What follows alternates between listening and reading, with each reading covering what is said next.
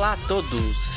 Estamos começando mais um relatório Chainsaw Man. E hoje a gente vai falar do capítulo 114 com o título de Aquário Sem Fim. É, mas antes da gente começar, vamos aos recados rápidos que vocês já estão acostumados. Primeiro, Caso não tenha interesse, siga as nossas redes sociais, tanto no Twitter é, quanto no Instagram. É só digitar relatório espacial que vocês encontram. Lembrando que a gravação desse podcast é feita no nosso server do Discord. Então, se você tiver vontade de vir ouvir a gente e ajudar na gravação, dando a sua opinião e pra gente ter o que comentar aqui, para adicionar no, na conversa sobre o capítulo, vai deixar a gente muito feliz. E também nós temos é, episódios semanais comentando os capítulos de My Hero Academia. Então, se vocês têm interesse em ouvir mais da gente e saber o que, que a gente acha sobre sobre os capítulos de My Hero Academia, vai lá ouvir também. A gente já tá chegando no episódio 80, então tem muita coisa. Se você lê, se você vai ler ou se você já leu, é My Hero Academia, a gente tem muito conteúdo, então vai lá, tem bastante coisa. Por último, a gente também tem um padrinho, então se você puder e quiser contribuir para ajudar a gente a aumentar a qualidade do relatório, é você também acha o link no post do episódio ou nas nossas redes sociais. Recados dados. Hoje eu estou aqui com os meus grandes amigos Caio, Nilson e Will. Sim, só três de novo. Olá. Não, não abandonei você. Oi, gente. Verdade, o Will de volta. É, o Will de volta aí, vindo. Aparecendo tal qual o Yoshida nesse Sim, super cama. Todo capítulo agora a gente vai ter alguém aparecendo de volta do, do nada, assim, reaparecendo. É, pois é. Tá virando, tá virando negócio, né? Tá virando moda isso aqui agora. As participações são temáticas. Não, pera, não, errado. Participações são temáticas, tá vendo? né? Relatório. É, tá virando a casa da mãe Joana. Daqui a pouco o Cabral aparece aqui, depois do, da introdução. Daqui a pouco o Léo aparece, que nem leite em salmense. É, mas é, eu queria começar falando que esse capítulo cresceu em mim durante a semana. O capítulo saiu terça-feira, a gente tá gravando isso na sexta, né? Provavelmente vai sair só na semana que vem. Mas o capítulo cresceu dentro de mim, porque quando eu li, é, eu não, não gostei tanto. Não é que eu não gostei, eu não entendi tanto. Eu achava que o Fujimoto tinha dado um setup legal no último. E aqui nesse ele já ia começar a nos dar respostas, mas não foi, né? É, foi mais um capítulo de, de acontecimentos comuns, de setup de novo e tal. E eu acho que isso é o mal do, do semanal. É, eu perguntei aqui, eu perguntei no Seb, eu falei, ah, eu não sei, eu não sei se é realmente o capítulo que não. Eu não sabia o porquê, né, de não ter gostado. E aí até o Barbosa falou, ah, mas isso aí deve ser o semanal mesmo. E vendo mais de longe agora, é, como passou um, um tempo, do, capítulo, eu, eu, acho que é isso mesmo. Acho que eu esperava uma coisa, aconteceu outra, e aí eu fiquei assim. Acho que é, faz parte, né? Especialmente em Soulman que tá com essa. essa.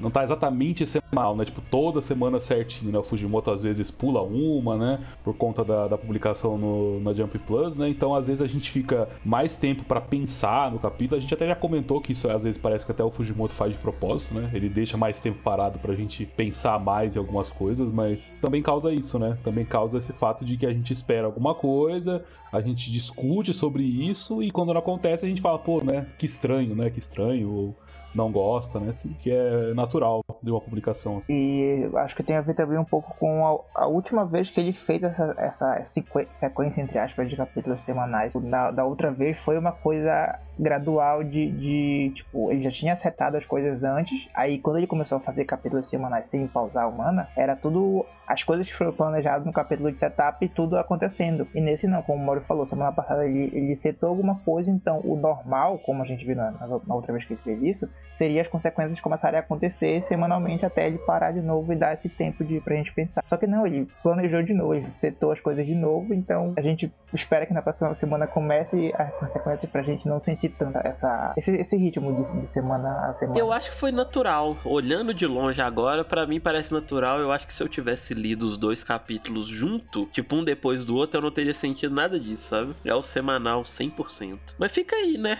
A, a, fica o pensamento, né? De tipo, às vezes essa distância de algo que você consome, do tipo, você lê e pensar, ou ler ou assistir, ou, ou qualquer tipo de mídia, a, a primeira primeira, seu primeiro contato não ser tão positivo assim, e depois de um tempo você é, olhar de, outro, de outra forma, sabe? Acho que tem a ver com tudo, né? Tanto com discutir com outras pessoas, como voltar a reler, né? Tudo isso, tudo isso muda a sua cabeça, né? Acho que faz parte. Né?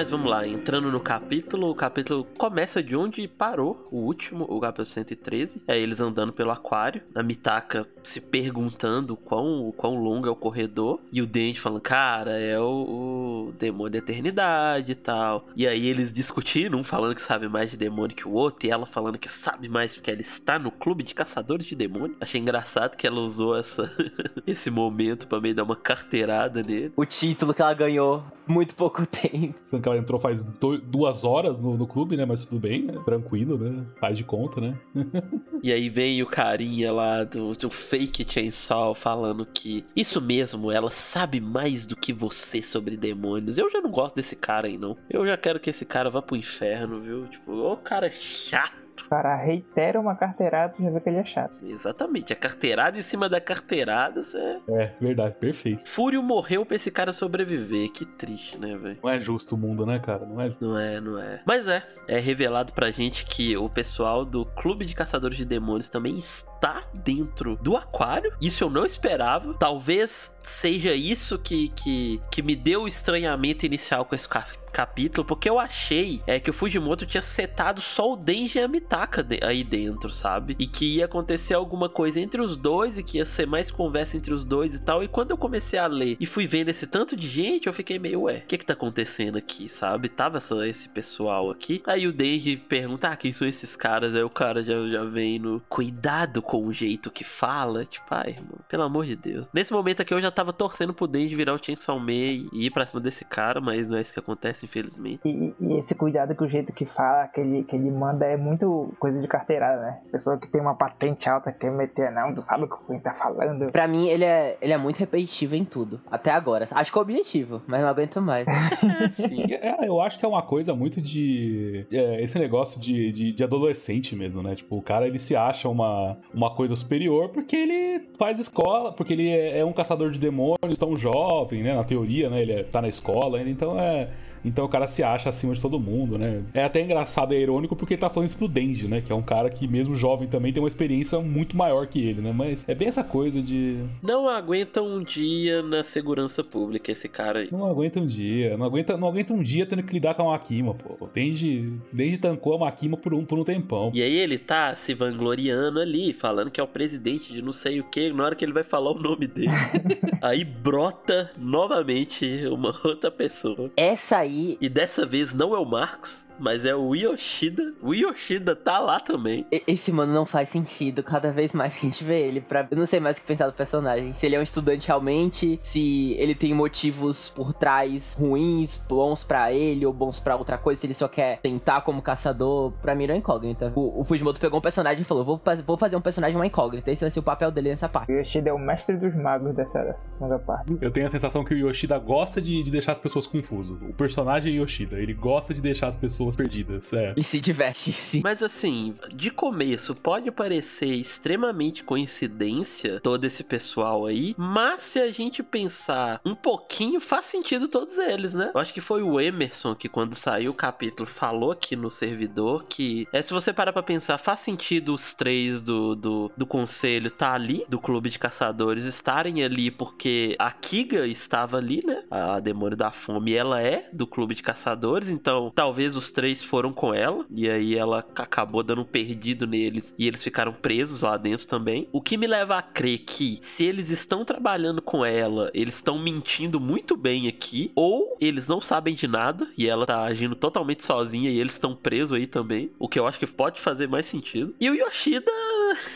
ele pode estar atrás do Denji, né? Yoshida tá cuidando do Denji, é isso. Verdade, pode ser um efeito meio linha, assim, que tudo vai se conectando. Fez mais sentido agora você falando, total. É, eu acho que o Yoshida tá cuidando do Denji. Aquela. Quando o, o Denji ia se revelar, né? No, na escola, é, ele tava a posses, ele puxa o Denji com o, o povo e tal. Então acho que o Yoshida virou babado do Denji forte. É, eu acho que às vezes é uma, é uma uma questão do Yoshida tá acompanhando o Denji pra todo lado mesmo, e aí ele ficou sabendo do encontro, e, e ele falou, tá, esse lugar, é, esse, é, esses dois juntos sozinhos é meio perigoso, é melhor eu, eu ficar de perto para dar, uma olhada, né? E foi assim que ele chegou aí, né? Ele fala que ele tá lá por acaso, não compro, ele tá cuidando do Denji, na minha cabeça isso já é verdade. E aí você tem, é, eu esqueci o nome desse personagem de tapa-olho. Putz, pior que eu não sei, tá? Tapa-olho Khan. É o cara que tem o nome de coragem, alguma coisa assim, né? Mas. Ah, falta do. Falta do. A Cocu, o Nicolas falou aqui no chat. É, é, A Coco, isso. é o Seiji, Seiji, Seigi. Seigi. é- Seigi, isso, é Seigi que eu tava lembrando, exatamente. Eu lembrei, eu lembrei que Seigi é justiça. É, ele fala que é o homem do qual te falei antes. E ele fala que o Yoshida. Ele dá um panorama do Yoshida, né? Fala que ele trabalhava como caçador no setor privado antes de entrar na segurança pública. E isso aqui é informação nova e importante, né? Sim.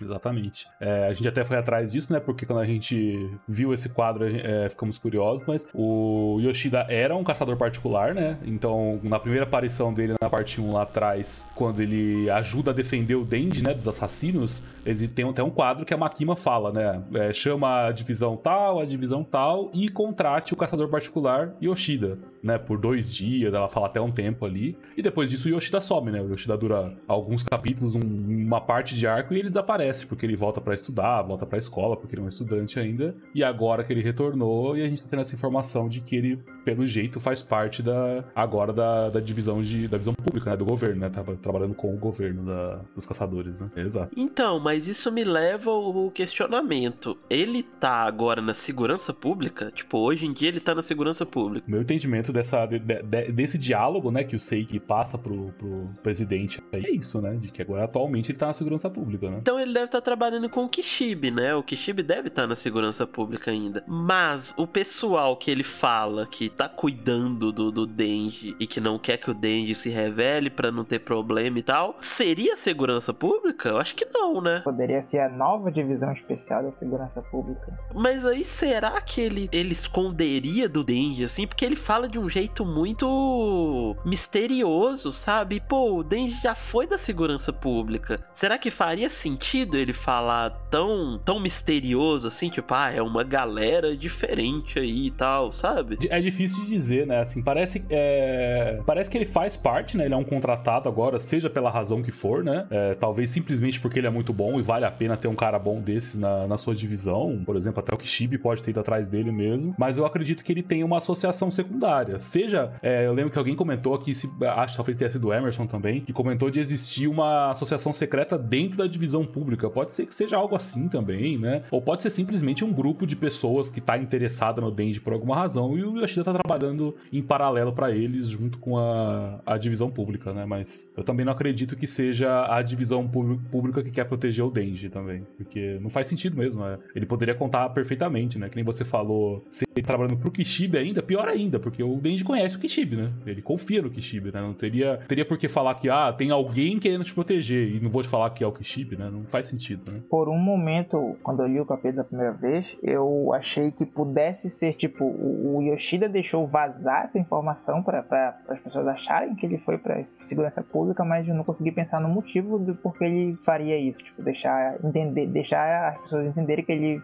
tá num lugar, mas ele na verdade não tá lá, é só pra para manter o disfarce dele, mas eu não consegui chegar numa conclusão de que ele faria isso. Eu acho que é bem isso aí. A informação de que ele é da segurança pública é de conhecimento geral, mas falta coisa, né? Falta coisa no Yoshida ainda. Seja, como o Will falou agora, de é uma informação vazada que ele tá mentindo, ou que ele trabalha pra outra pessoa ainda, né? Falta informação do, do Yoshida com certeza, né? Pra entender o que, que de fato ele tá. qual é a intenção dele, né? Por assim dizer. E aí, esse presidente do clube de caçadores vai tentar de novo fazer essa, essa introdução dele, que ele fica meia hora falando as coisas, e é interrompido de novo pela pseudo Kobeni. O que falar desse personagem? Acho que o Fujimoto é um completo maluco. Ele é um completo maluco por fazer outra personagem quase igual, no mesmo lugar ainda por cima, num- numa situação tão parecida.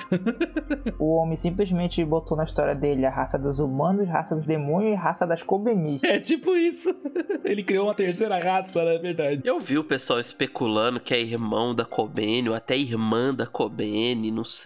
É, porque é muito parecido, gente. Não tem como ser só coincidência, né? Eu não sei se dá pra ser só coincidência. Ah, eu, eu acho que ser só coincidência é, é, é uma coisa que não faz. Não é bom o, o Fujimoto criar um personagem tão parecido em todos os aspectos só pra fazer uma brincadeira. Até as pintas na cara, exatamente. É, até as pintas. É, é uma, é uma piada muito bo- boba, né? Tipo, ter uma pessoa aleatória que é idêntica a Kobeni, sabe? É, É, é aquilo que a gente falou no caso da Kiga, quando a gente não sabia que ela era Kiga, que ia falar, o Fujimoto não ia botar uma personagem com olho de círculozinho igual da Makima, igual da, da, da Yoru, só por uma piada, só por um gag. Ele tem que, tem que ter um motivo pra ele fazer. exato, é. É isso aí. Perfeito, perfeito. Verdade, verdade. Eu acho que só do fato da gente estar familiarizado com o jeito da Cobain, teoricamente, ainda poder aparecer, acho que é um indício pra gente ligar que tem a ver com ela, sabe? Que não é só uma coisa nova que ele colocou pra fazer um paralelo. Até porque ela ainda tá, ela ainda tá viva no universo. Mas aí a Kobeni não tenha um irmão mais velho? Sim, tem esse ponto também, que eu acho que pode ser uma ligação. Como o irmão mais velho dela estaria na escola ainda? É uma boa dúvida. Porque considerando só pra contextualizar na parte do, do andar lá, 8 que eles ficam presos no início da parte 1, realmente, né? Ela contextualiza que ela tá na segurança pública trabalhando como caçadora de demônios pra ajudar o irmão é, a ingressar na faculdade. Então tem esse entendimento que é mais velho. É, e a Kobeni já é maior de idade, né? Na teoria, a Kobeni também já é maior de idade no começo da história, né? Então, É, Ela trabalha na segurança pública. sim, então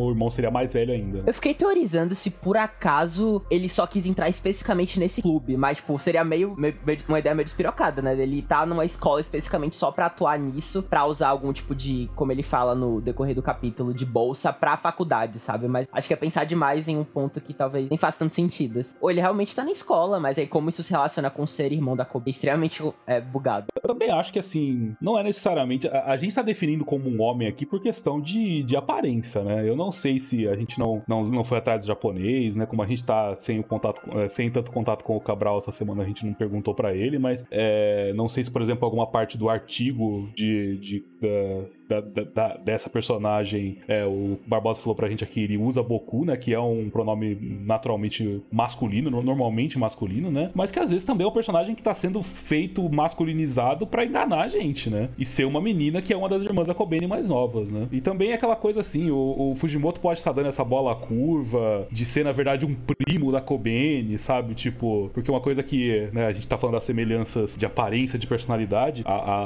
a, a semelhança vai tão longe que até a mãe da, da- dessa perso desse personagem novo é idêntica à mãe da Kobeni, né? Porque ele fala que, ah, minha mãe me fez entrar no clube porque ela falou que isso vai me ajudar a conseguir uma bolsa de estudos, tá? A mãe da Kobeni faz a mesma coisa. Eu acho que, assim, é a cara do Fujimoto falar que, ah, são duas irmãs que pensam igualzinho e uma irmã é a mãe da Kobeni e a outra irmã é a mãe desse carinha aí que é primo da Kobeni, sabe? É, Não acho que seja impossível ele fazer isso aí, não. Tem muito jeito dele sair ainda, né, da- dessas explicações, né? Mas, vamos ver. Ele não tem costume de fazer igual tu falou, só a piada pela. Ah, vou criar um personagem igual a Kobeni, só que não tem nada a ver com a Kobeni, só pra, só pra uma piadinha ali. Eu acho. eu Não, não acho que é assim que ele funciona. Eu acho que o ponto mais legal é como pode abrir pra futuramente, depois que sair do aquário, explorar a identidade de quem é o, o personagem apresentado, sabe? Se tiver alguma relação, tem. Se tiver uma coisa que a gente teorizou. Até a Kobeni aparecendo de novo, né? É, exatamente. É, e como vocês falaram, ela fala que é a mesma coisa da Kobeni, que ela não queria entrar. Ele, no caso, né? Vamos tratar como ele por enquanto. É, não queria entrar no clube de caçadores, mas a mãe falou que ia ganhar uma bolsa. É, o, o brother do,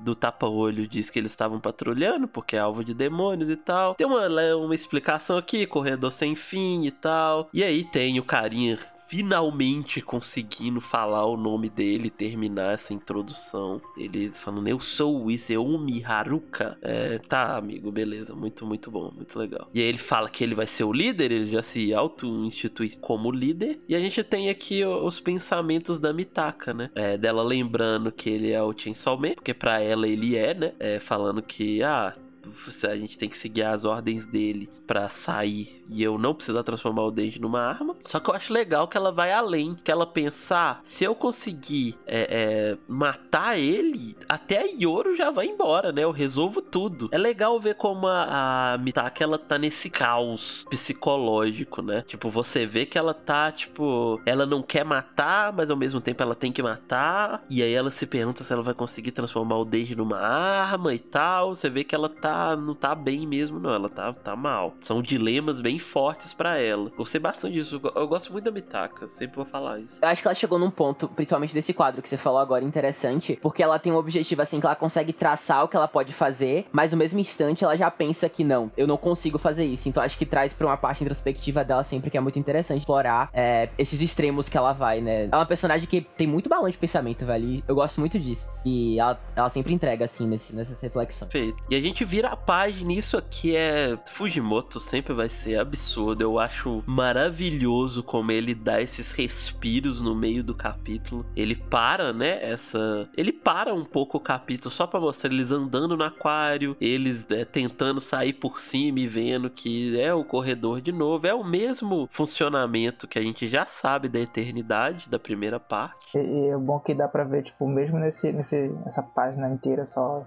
sem falas, dá pra ver o palestrinha sendo palestrinha lá, o presidente do clube o, o Kobeni sendo Kobeni, ficando desesperado e limpando o suor. É uma coisa que ele faz na primeira parte, nessa coisa do, do Eternidade, que eu acho muito legal, que é trazer a familiarização pros, pro grupinho, né? Que na época também da parte 1 não tinha todo o engajamento de Den, Bauer, Arrimeno e o, os, é, o pessoal que foi introduzido naquela hora. Só que aqui ele traz isso de novo de um jeito já tendo entendimento que a gente sabe como funciona, né? Então é mais dinâmico, assim, tipo, papo. Mesmo assim, é muito legal de olhar para essa página. Ressoa com a parte 1. É, e aqui ele começa a explorar um pouco o funcionamento funcionamento. E aí, nesse momento, quando eu tava lendo, eu já. A minha cabeça já aceitou que é, vai ser de novo a eternidade, igual foi na primeira parte, né? Eu não achei que ele ia estender isso aqui assim. Mas ele vai. E aí eles começam a, a ver que tem uma sala, que nessa sala tem água. Então, se eles ficarem trocando de sala, eles não vão ficar sem água, né? Tipo, a sala meio que reseta, sei lá. Se eles andarem pelo corredor, eles vão sempre voltar nessa sala. E aí a, o, o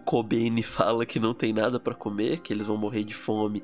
E aí aparece o Yoshida e o outro, e o cara do, do tapa-olho com peixe, falando que eles têm peixes, que eles é, pode assar ele. A Mitaka fala, ah, não temos fogo. E aí o Kobeni fala que tem. Ele fala que tem o, o, o um isqueiro. E de novo, achei interessante, de novo, o Fujimoto trazendo o tema do bullying. Ele quer falar sobre isso, né, gente? Ele quer muito falar sobre isso. Ele falando que fazem bullying com eles e por isso que ele tem um isqueiro pedindo para acender os cigarros, tipo, meu Deus. E aí ele fala que se queimar os jornais eles vão conseguir fazer coisa passar o peixe. E aí vem a, a Mitaka dizendo que não come peixe. E a Mitaka é a nossa chata favorita. A gente tem que, que saber. A Mitaka é chata. Ela, a gente tem que chegar nessa, nesse, nessa conclusão. Eu acho que que essa sequência de páginas é a minha favorita do cap. Eu acho, não pensei tanto nele pra dizer isso, mas eu acho que é. Porque ao mesmo tempo que ela é certa, assim, quando ela vê que o pessoal achou estranho, ela já vai pro outro lado dela, né? Da, da insegurança e timidez, ela vai para fora. Eu acho que diz muito sobre o que ela é desde o início da parte 1, da parte 2 mesmo, com a evolução que ela tem, com o arco daí. Não, e a explicação que ela dá é tipo, pra mim, peixe parece com um corpo morto. É nojento. Cara, que tipo de explicação é? Isso, isso me lembra muito, assim, uma coisa que eu já vi, assim, quando eu era mais novo. E acho que até hoje deve existir, assim, aquela coisa da criança. Você não pode falar pra criança que a, o animal ou o ovo, por exemplo, ele veio do animal, veio da galinha. Ele vem do supermercado.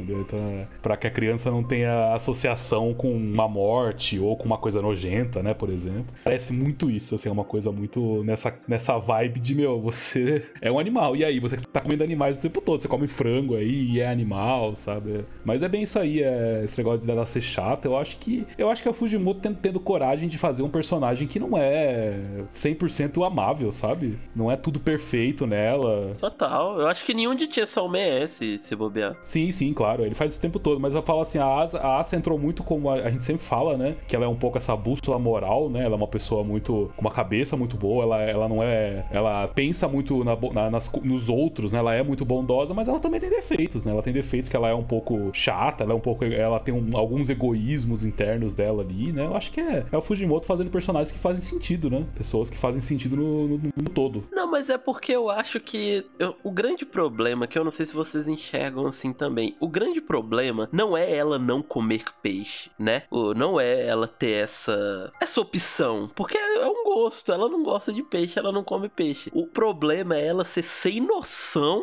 A ponto de tipo, cara, vocês estão presos num negócio que você talvez possa morrer de fome e a primeira coisa que vem à sua cabeça é você falar que não come peixe, sabe? É muito sem noção, velho. E eu acho que isso entra no ponto mais interessante é, dela, da forma de, como ela se relaciona com os outros personagens da história, é que entra no ponto de que ela vai considerar a, em, em como as pessoas se sentem pela forma dela de ser, sabe? Eu acho que isso é assim, um ponto mais interessante. Essa parte do aquário tá me pegando, assim, até essa nova leva de personagens que ela tá tendo que lidar com, com. Acho que com interação mesmo, assim. Acho que o final desse capítulo diz muito sobre como é uma coisa que é recorrente nela, que não é só ela ter a, a fixação de que ela não quer ser assim, porque é natural ela ser desse. Então, acho que ela é uma personagem que reitera muito isso da, de como os outros veem ela e de mesmo ela tendo esses impulsos é, de ser do jeito que ela é, ela ainda considera muito a, a reação do pessoal ali. Ela começa a questionar se ela realmente foge do que as pessoas veem como legal. É, ela, ela é socialmente ruim só. Ela, ela tem dificuldade, a gente já falou bastante sobre isso, mas ela tem muita dificuldade de se relacionar com pessoas. É, eu acho legal ele tá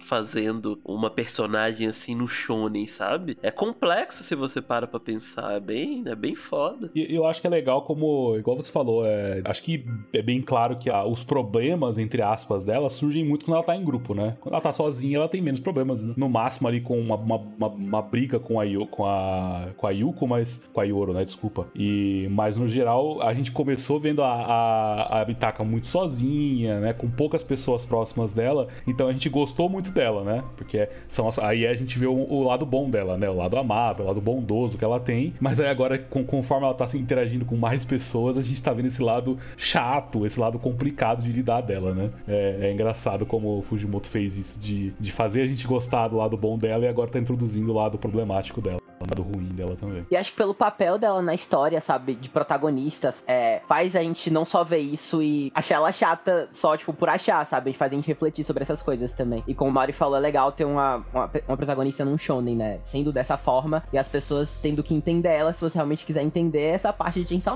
porque ela que tá sendo o guia.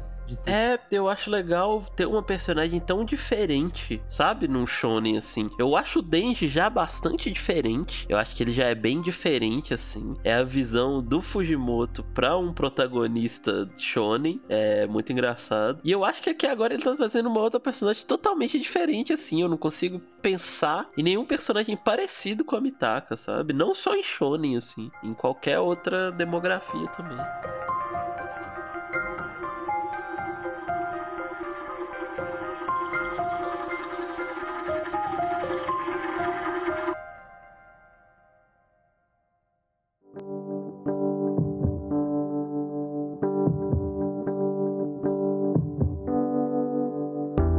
Mas é, ela sai da, do quarto que eles estavam, meio que procurando, né, se isolar, porque é isso, ela tem uma fobia social muito grande, então ela só sai, ela vê que, que falou algo que não agradou as pessoas, ela tenta só sair, e ela dá de cara com o Denji, é muito engraçado. E aí lá vai ela de novo, o Denji fala só um ar, e aí ela já vai perguntar o que que foi, o Denji fala nada, ela, ah, que nada, você falou não sei o que, tipo, ah, me taca, não dá. Aí o Denji fala que alguém perdeu mil ienes e uma mochila que achei caída no chão, então eu peguei ela. Não dá, o Denji não tem como. Ela, ela fala que é roubo, que ele é um ladrão. Aí ele fala que achado não é roubado, que não vai dar para ninguém. É muito engraçado que ela é muito. Ela tenta falar: ah, você não tá ajudando, todos os outros estão tentando ajudar, e você não tá ajudando? Aí ele fala: ah, é? E você? O que, que você tá fazendo para ajudar? Você vê que ela fica sem, sem resposta.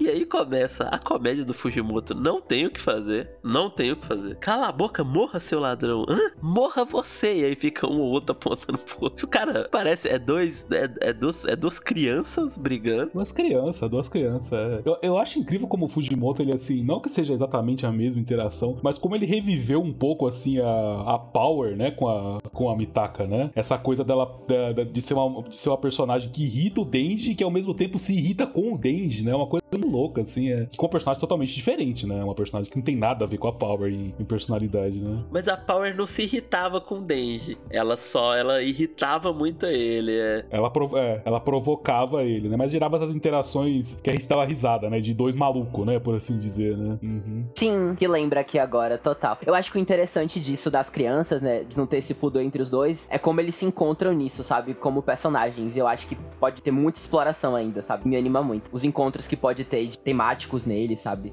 Nele. Muito bom, muito. A parte mais engraçada do capítulo, acho que sem dúvida é essa. E eu acho, só um detalhe pequenininho, eu acho muito legal como ele desenha os a mão do Denji e da Mitaka dentro do balão, né? Assim, enquanto eles estão mandando um ao outro morrer repetidamente. Eu acho muito. É um detalhezinho, mas putz, é muito foda. E aí ela fala, tipo, ah, fala sério, eu fui no encontro com ele é assim que ele age, tipo, pra tu ver a mentalidade dela. Ela tá achando que ela é incrível, assim, né? O que ela fez né, pelo Denji, né? É muito, é muito louco. Ela tá achando que só de ter ido no encontro com ele, ele já deve tudo a ela, é muito engraçado. E aqui é a parte mais trash, mais, mais trash, mais trash só o Denji. Aqui é a parte mais triste do capítulo, que você vê ela, ah, não vou ter problema em transformar ele em arma, e você vê ela tentando falar com a Yoro. É só que ela vira e não tem ninguém. Nossa, é pegado, eu acho. Porque torna que a Yoro era a forma dela de se expressar quase que abertamente, sem rédeas nenhuma. E é bizarro não, não ter ela, traz esse impacto todo, mesmo, mesmo a Yoro sendo quem ela é. É o que a gente já conversou em, outro, é, em outros casts também, sobre como ela, essa dinâmica de unidade, que é muito bom para ambas as personagens. Ela se acostumou com essa gentalha assim pro lado dela. Você vê ela ficando triste, aí a gente vê ela falando que ela é uma pessoa capaz e que ela vai ajudar os outros de alguma forma. Do nada ela tira um celular, ela fala que era da mãe dela, e ah, o cara até pergunta, ah, como uma estudante tem algo assim e tal. E é um celular bem antigo, né? Pra lembrar ao povo que provavelmente não tem, não, não deve ter lembrado disso, não deve ter sido lembrado disso há muito tempo, desde a parte 1, que essa história se passa nos anos 90. Então faz sentido ser um celular antigo e faz mais sentido a surpresa dele de uma jovem ter um celular na escola. Verdade. É muito fácil se esquecer disso, viu? Inclusive. Eu acho que é bem fácil. E aí vê o. A gente vê o, o Kobeni perguntando se tem sinal. E ela começa a levantar e falando: Ah, consegui um pouco de sinal e tal. E aí todo mundo se anima. O fake Chainsaw fala que, ah, se você conseguir sinal, nós podemos ligar para os caçadores e eles virem nos ajudar. É levante mais e não sei o que. O Kobeni já tá até aliviado, falando que não vai morrer. A Mitaka fala que o, que o sinal tá melhorando. O, o, o tapa-olho fala que ah, ainda bem que a Mitaka é uma colegial antenada. O Kobeni tá agradecendo sem parar e tal. E aí a Mitaka cai e quebra o celular. Tadinha, mano. Até o, até o Yoshida muda de expressão. Eu não sei o que, não sei o que falar, sim. A Samitaka é um fenômeno. Pelo menos eu não consegui entender direito a, a, forma que acontece a queda, mas é uma queda. Então, tipo, a gente pode supor que ela tava levantando, se desequilibrou e caiu pra Ela caiu pra trás, eu acho. Ela caiu pra trás, é. Eu acho que ela tá, ela tá tentando ficar na ponta do pé, assim, coisas desse tipo, porque ela tá querendo ficar mais alta, né? E aí nisso ela perde equilíbrio, né? E cai pra trás, né? Imagina que frustração. Só pensar, assim, qualquer coisa pode acontecer com todo mundo. Ainda mais nela, mano. a Mitaka, ela, ela faz, ela, ela confirma aquela lei de Murphy, que disse uma coisa de ruim pode acontecer, ela vai acontecer. Ela sempre acontece comigo. E aí vale lembrar que ela fala naquele flashback dela que ela sempre tropeça, né? Nos momentos mais importantes. E olha aí, de novo, ela cai. Aí você vê, a reação dos personagens é muito boa. a do Yoshida dá uma risada. A do Yoshida ri. Cara do Yoshida. Yoshida dá risada, mano. O Yoshida dá risada, mano. O Yoshida não tem como não, mano.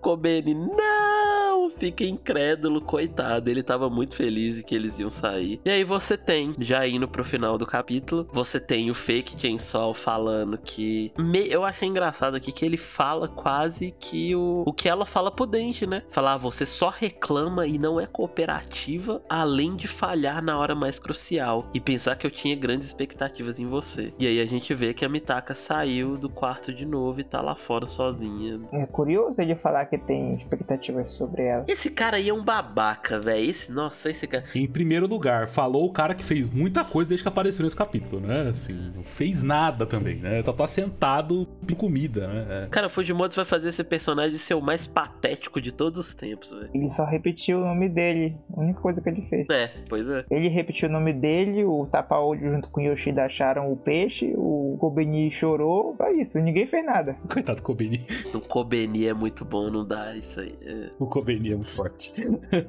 Acho que a parte das expectativas pega demais, porque na teoria ela faz parte desse clube, então é como se ela não tivesse realmente conseguido mostrar, né, pra que ela tá. Pegou nela. Ah, eu acho que pega muito foi porque ela acabou de ser extremamente assim com o Denji, sabe? Logo em seguida, alguém vir e falar assim com ela também, acho que pega muito, sabe? Chegamos ao final do capítulo. Como eu disse, é quando eu li pela primeira vez, eu tive a impressão de, putz, esperava outra coisa, e foi isso. Sabe? Mas conversando agora, eu, eu entendo, tipo, eu entendo que. Eu entendo o que, que o Fujimoto tá querendo fazer aqui, sabe? Eu entendo que precisava de um capítulo assim. É, as aparições não são só, tipo, ah, eles estavam lá, que coincidência. Dá para você logicamente explicar o porquê eles estavam lá. É da forma que a gente explicou. Do clube estar com a Kiga e o Yoshida estar seguindo o Denji. Então, e eu não acho que o Fujimoto vai explicar isso, viu, gente? Não acho que ele vai vir e dar explicadinho. Talvez só o Yoshida do tio. E também não acho que ele vai explicar direitinho. Acho que uma hora ele só vai dar a entender que, o, que é a tarefa do Yoshida é cuidar do Denji. Então, por isso que ele tava ali. Mas eu não acho que ele tá muito interessado em ficar explicando tudo é, direitinho, não, sabe? É, ele, ele não abre uma, uma pergunta agora e, e já pensa assim, não, daqui a pouco eu tenho que responder ela, porque senão a, a história não vai avançar se eu não responder. Não, ele deixa ela lá, quando for o momento de responder, ele responde, sem pressa nenhuma. É, exato. Eu acho que esse é o grande ponto dessa segunda parte de Chainsaw Man, sabe? É, fica aí a lição de nunca ir. Eu, eu já vou já vou ir bem menos assim, sabe? É, bem menos esperando o. Porque, cara, gente, se vocês foram ler, se vocês forem reler a parte 1 de novo, ela é exatamente assim. Tem muito capítulo que o Fujimoto ele só termina o capítulo porque nitidamente ele tem que terminar. Porque ele não tinha mais página para continuar. E aí o próximo capítulo continua do mesmo lugar de onde ele tinha parado, sabe? Tipo, é muito isso, é muito. E eu acho que essa segunda parte tá sendo assim. Ele não deixou a gente com cliffhanger aqui. É um ponto, ponto vírgula, né? Tipo, ele terminou toda, tipo, não ficou o ah, Mitaka caiu. O que será que irão falar do celular quebrado? Não. Ele concluiu, né, o que o ponto dele, principalmente dessa desse finalzinho do capítulo. E é isso. Acho que ele deve continuar daqui, da próxima pá, no próximo capítulo. Não deixou a gente com cliffhanger e Chainsaw Man assim, mano. É aceitar é aceitar e aproveitar, eu acho. Concordo, eu acho que é exatamente o que você falou. A experiência, às vezes, ela é a experiência semanal, né? Ela às vezes dá uma, uma travada na nossa cabeça a interpretação, mas eu acho que no, no, o conjunto do Fujimoto já. A gente confia muito que o conjunto do Fujimoto vai fazer sentido e vai ser bom, né? Eu acho que ele tá criando uma, uma um arco legal aí de novo, né? A gente sabe que tem muitos paralelos com o arco do próprio Eternidade lá na parte 1, mas que já tem coisas aí que são diferentes, tem desenvolvimentos da Mitaka que a gente não viu, por exemplo, no, no, em ninguém na, na, primeira parte, no hotel, né? Mas vamos ver, eu acho que tá fazendo total sentido. Concordo super com você que o final desse capítulo é um ponto e vírgula, né?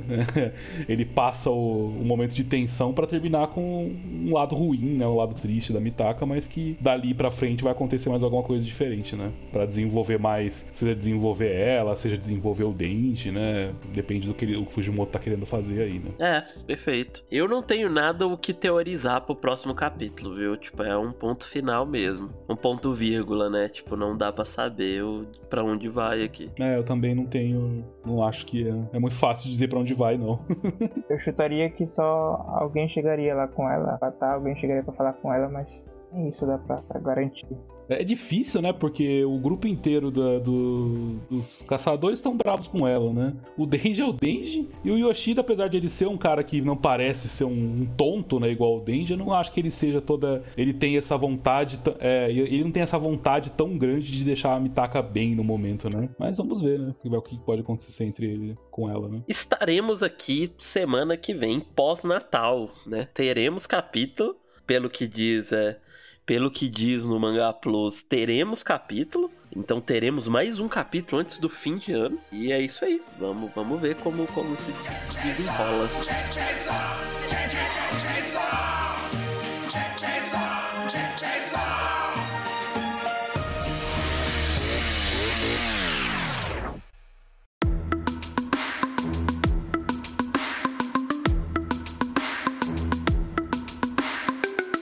Então é isso né? Terminamos mais um relatório, é, Chainsaw Man. É muito bom. Me fez mudar bastante eu é, conversar sobre é, os capítulos e sobre as coisas que a gente lê. Muda bastante a perspectiva da gente, né? É bem legal. Eu, eu pelo menos, aproveito bastante. Tipo, eu gosto bastante de conversar sobre o que eu tô lendo, sobre o que eu tô consumindo. Eu acho que ver outras perspectivas é, faz parte de gente que quer conversar, né? Não de gente que quer só encher o saco, que hoje em dia aí tem, tem muita gente. Que quer só encher o saco. Mas é, é, terminamos mais um. Vamos aos recadinhos de novo, os recados finais, é que vocês também já estão acostumados. É, siga, segue a gente lá nas redes sociais, no Twitter, no Instagram, nas plataformas de, de podcast, vai ajudar bastante a gente. É só digitar relatório espacial que você acha. É, lembrando mais uma vez também que a gravação é feita no nosso server do Discord, então se você quiser vir conversar com a gente e participar ao vivo, dando a sua opinião e contribuindo é, com a nossa gravação, a gente geralmente é, lê bastante o chat, fala e, e cita bastante o pessoal que está acompanhando. É modéstia à parte, eu acho que é um diferencial legal que a gente traz. Então vem pro server, vem conversar com a gente. É, você acha o link no, nos posts e nas nossas redes sociais também. E também lembrando que temos é, episódios semanais comentando os capítulos de My Hero Academia. É, então se você tiver interesse em ouvir, você acha bastante conteúdo. A gente já tem bastante coisa gravada. Então se você tá lendo se você vai ler, ou se você já leu My Hero Academia, vai lá. A gente tem muito conteúdo, muita coisa, vai explodir sua cabeça, muita coisa que é, você provavelmente não notou, que a gente tem malucos aqui que nota mínimas coisas da série. Assim como Chainsaw Man, tem muita gente que nota muita é, mínimas coisas de Chainsaw Man aqui também, então acho que agrega bastante. E por último, nós também temos um padrinho, caso você possa e queira contribuir pra gente aumentar a qualidade do relatório. Você também acha o link é, no post, é, então vai lá, é, contribui se você puder, vai ajudar bastante a gente. A gente teve recentemente o Rodri contribuindo e ajudando, muito obrigado mais uma vez. É, e é isso, muito obrigado, gente. Muito, muito bom hoje gravar com vocês. Não tô tão bem assim, minha voz tá indo embora. Deve ter dado pra notar aí, então me, me desculpem. Mas é isso. Tchau, tchau, tchau, tchau, tchau, tchau, tchau, tchau, tchau, tchau, tchau, tchau, tchau, tchau, tchau, tchau.